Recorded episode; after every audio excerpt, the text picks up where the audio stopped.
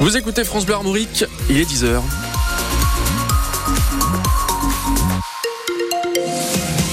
Les informations avec Jeanne de Butler. Bonjour Jeanne. Les agriculteurs préparent, pardon, excusez-moi, les agriculteurs préparent de nouvelles actions en Bretagne. À quatre jours du salon de l'agriculture, ils prévoient des opérations de barrage filtrant, des rassemblements de tracteurs devant les préfectures de Rennes et de Saint-Brieuc. Emmanuel Macron reçoit les syndicats aujourd'hui. Gabriel Attal devrait faire des annonces demain. Les pêcheurs, eux, devraient pouvoir repartir en mer ce soir. C'est la fin d'un mois sans pêche voulu par le Conseil d'État pour protéger les dauphins victimes de captures accidentelles. Le problème, c'est que la météo n'est pas bonne. Ils vont devoir rester à quai quelques jours de plus. Ils réclament de nouvelles indemnisations. Des petits Bretons partent à Paris pour la panthéonisation de Missak Manouchian, les CM2 de l'école Lucie Aubrac de Saint-Dominique entre Rennes et Paris.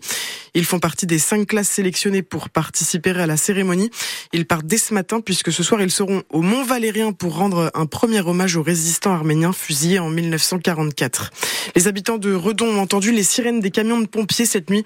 Un incendie dans un immeuble a mobilisé de gros moyens, trois lances et la grande échelle, une quarantaine de pompiers. Ils étaient toujours sur place ce matin. La charpente s'est écroulée. Une femme de 90 ans a été transportée à l'hôpital. Euh, si vous avez plus de 50 ans, vous devrez peut-être bientôt repasser votre permis de conduire. Un projet de loi européen porté par une députée française sera voté mercredi prochain. Il prévoit de mettre en place une visite médicale obligatoire tous les 15 ans. Plusieurs pays le font déjà comme les Pays-Bas pour les plus de 75 ans. L'objectif, c'est bien sûr de lutter contre les accidents. Si le texte est voté, il pourrait entrer en vigueur en 2026 ou en 2027. Et puis Charles Caudrelier est toujours en tête en route vers Brest à bord de son Maxi Edmond de Il devrait arriver en fin de semaine, peut-être début de semaine prochaine. Le bras avant de liaison de son bateau est cassé, on l'a appris hier. Thomas Coville est deuxième devant Armel Lecléache.